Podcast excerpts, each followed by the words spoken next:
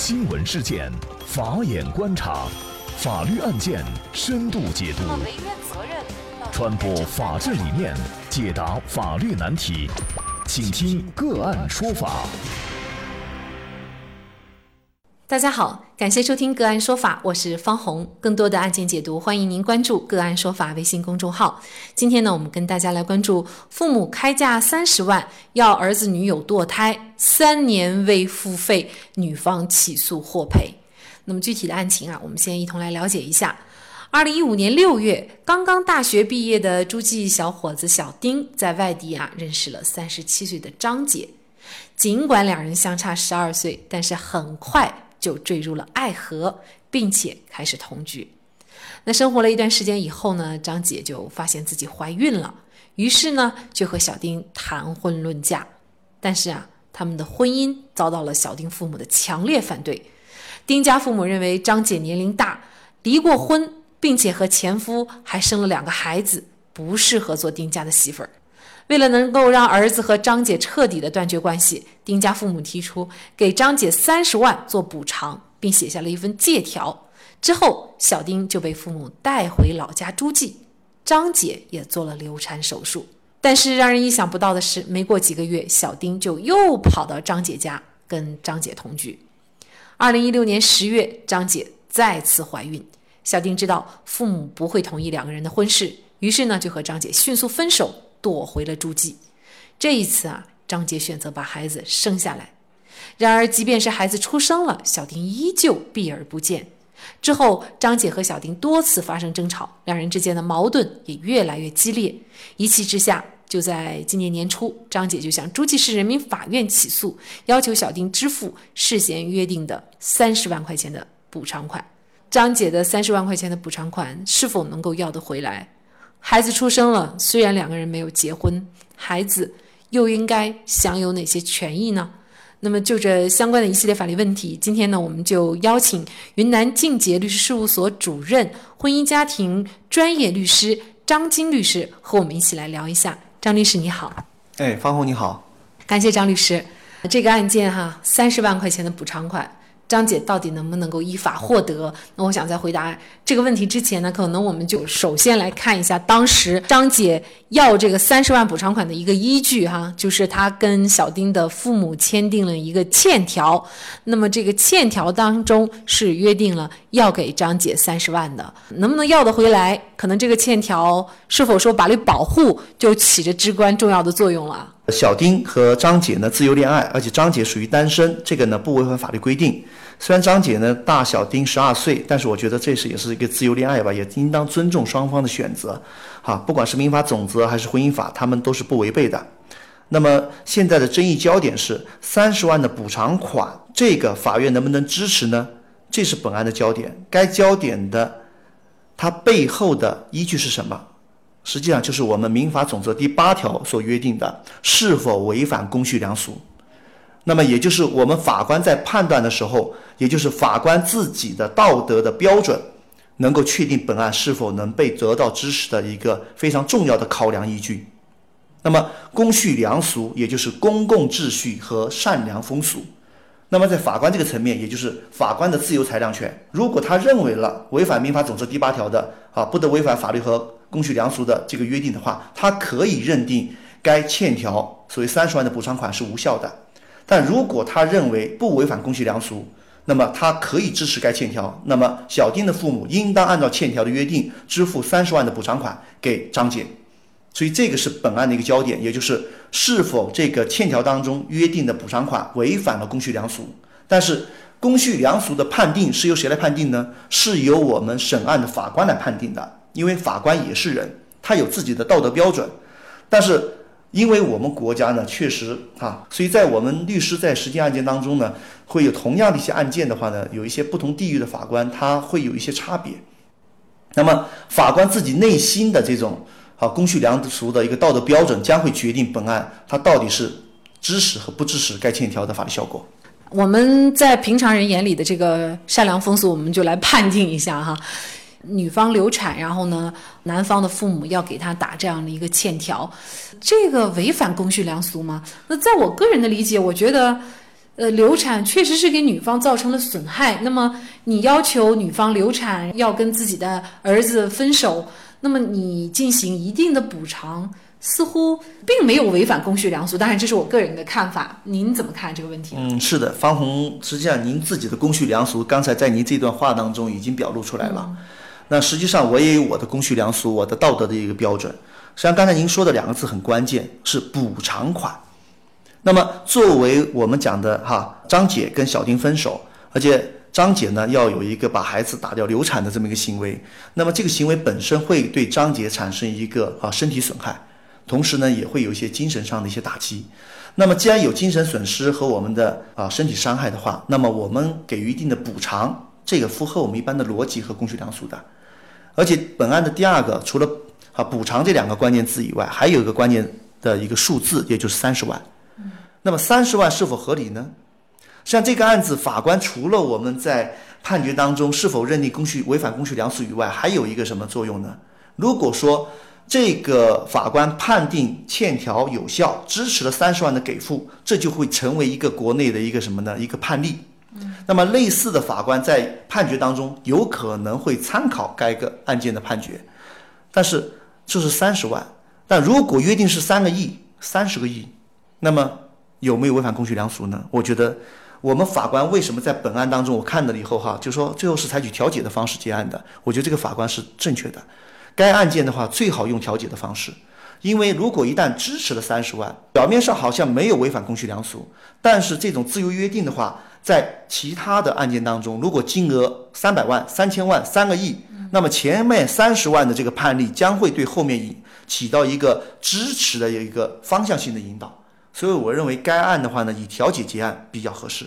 那我们从另外一个角度讲，即便是三十个亿，这个又不是强迫你签的。那么男方父母既然是愿意去为自己这三十个亿去签字、去签这个合同，你就应该去承担这个责任。这个不是民事买卖，大家都要讲究内心自由、自愿的原则吗？好，民法总则除了自愿原则以外，不违反公序良俗原则以外，还有一个什么公平原则？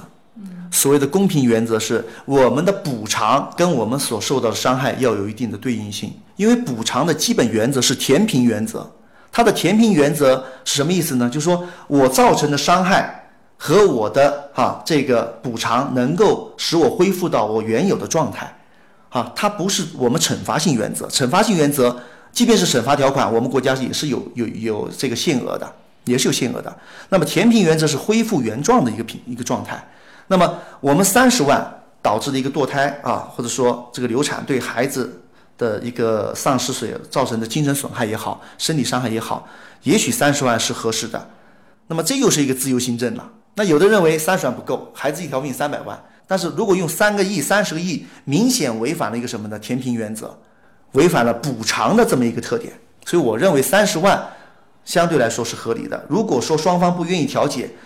我觉得法官很有可能支持这个欠条的这种这个给付的一个义务。嗯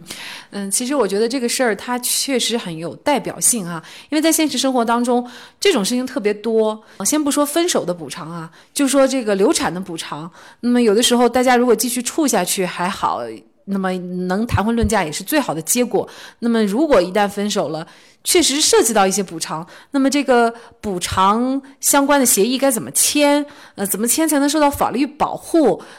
好的，方红，我觉得您的这个问题特别好哈，因为现在，呃，互联网时代嘛，什么感觉好像都是节奏比较快，包括谈个恋爱，又闪婚、闪离，所以我觉得现在既然有这些社会矛盾存在，那么我们作为法律工作者的话呢，也要给大家一些建议。那我个人的建议的话，像类似的情况，我们可以考虑呢，采取一种啊赠与的方式，比如说，哎，呃，小丁的父母呢，就是说觉得张姐跟小丁在一起啊，虽然是女朋友关系，但有可能成为儿媳妇。那么小丁的父母呢，赠与张姐人民币三十万，而且这个钱呢还要给付，因为不给付的话，该赠与是可撤销的。但一旦给付以后啊，没有特殊情况，他是不得撤销。过一段时间说，哎，要不然还是你跟我儿子分手吧，啊，那我这种情况下，啊，我觉得你分手比较好。我们前面三十万实际上意图不是赠，不光是赠与，那么实际上也还是有点附条件的。好，后期张姐来诉讼的话，法官支持的概率会更高。当然，前提是一定要先把钱付了。对，一定要把钱付了。但是也有个问题，就是说，如果该赠与仅仅是要求张姐去啊打掉孩子进行流产，而且分手。那如果法院法官认为也是违反公序良俗的话，也有可能认为该赠与是无效的，也会撤销。这个案子我们会发现，张姐她的诉讼请求是三十万的补偿款，但是还有一个问题啊，这个孩子他其实也是小丁家的，是小丁的，那么他没有主张小丁的这个抚养费哈。那么事实上，嗯，小丁虽然是非婚生子，他其实也可以主张其他的一些更多的权益，是吗？呃，是的，方红。但是他们没办没有办婚姻手续，实际上他们还是属于一种什么呢？一种同居关系。那么同居关系的话呢，这个我们法律的话呢是并没有说啊，在这个单身的时候进行禁止。那么民法的基本原则呢啊，法无明文规定的话呢，即为许可。那在这种情况下，他们并不违法。但是呢，他不违法的情况下，毕竟有一个小生命的一个出生。那么该孩子的话呢，他是有自己的法律权利的，在他没有成年之前，小丁和张姐都有共同抚养的义务。那么如果说他们不结婚，而且没有同居，哈，后面又分手的话，如果张姐带着孩子跟小丁分手了，这个时候的话呢，这个张姐可以到法院起诉，要求啊明确孩子的抚养权归张姐所有，同时要求啊小丁支付孩子的抚养费，直至孩子十八周岁时止。那么这个抚养费的标准呢，是小丁月工资的百分之二十到三十。很多法院的话呢，呃，会取一个中间值，也就是百分之二十五。也就是小丁如果月工资一万，那法院很有可能支持呢，就是两千五百块钱每月的支付义务。而且大多数当事人说，那我可不可以一年支付啊？省得我年年找小丁啊。但目前就我们法律实践上来说，哈，很多法院判决，绝大多数通常情况是按月支付的。当然了，通过这个案子，其实我们并不是说希望大家通过流产换取相应的一些补偿哈，尤其是经济上的补偿。那么两个人在一起呢，其实是要慎重，尤其呢是在怀了孕以后啊。嗯，我们并不是提倡要用一条生命去换取多少多少的补偿，只是说呢，在万不得已的情况下，那么为了保护自己，你可以要求以及呢，这个法律的证据，或者是说欠条也好，或者是说赠与也好，给他确认下来，那么这样呢，才能更好的来维护自己的权益。我是专职的律师，呃，做婚姻家事也是非常多。呃实际上，我认为的话呢，我们大家还是要去有规则意识，要学习相应的法律。那实际上，我觉得本案当中的实际上弱势的话，应该是张姐啊，因为张姐的话大小丁十二岁，又第一次呢又流产，第二次又非婚生生了一个孩子，所以我觉得未来张姐的生活应该会受到一些影响的。那，我觉得我跟啊类似的听众朋友们的建议的话呢，我建议呢，这个婚姻不是儿戏。啊，既然大家要在一起相处的话呢，而且还要生孩子的话，我建议的话还是要真正的去打结婚证，真正的去建立一个家庭，共同来经营这个家庭，而不是为了图一时的快乐在一起，但是呢又有孩子，但最后呢孩子的抚养得不到保障。我觉得小丁和张姐是成年人，但孩子未来的话，我觉得对他的成长来说并不是很有利的。所以我也是奉劝各位成年的哈这个听众朋友，我们要对我们的行为要有负责任的感觉，哈，同时的话呢要有规则意识，这样的话呢才会保护自己的利益，保护自己身边人的利益。好，谢谢方红，谢谢各位朋友。那么这个案子呢，最终是经过半个月的努力，二十多次的沟通，双方是终于达成了经济补偿女方十二万块钱的约定，年底前付清。尽管这个案子有了一个结局，但是两个人的家庭以及孩子今后的人生，可能还是需要双方再从有利于孩子成长的角度出发，进行一些妥协和让步。在这里也再一次感谢。云南静杰律师事务所主任、婚姻家事专业律师张晶律师。那也欢迎大家通过关注“个案说法”的微信公众号，具体的了解我们本期案件的图文资料以及往期的精彩案例点评。另外，您在生活工作当中遇到一些法律问题，都欢迎您通过添加幺五九七四八二七四六七幺五九七四八二七四六七这部电话号码的微信号向我们进行咨询和交流。给大家提供法律问题解答的都是我们节目邀请到的嘉宾了，他们都非常的资深、专业和负责任。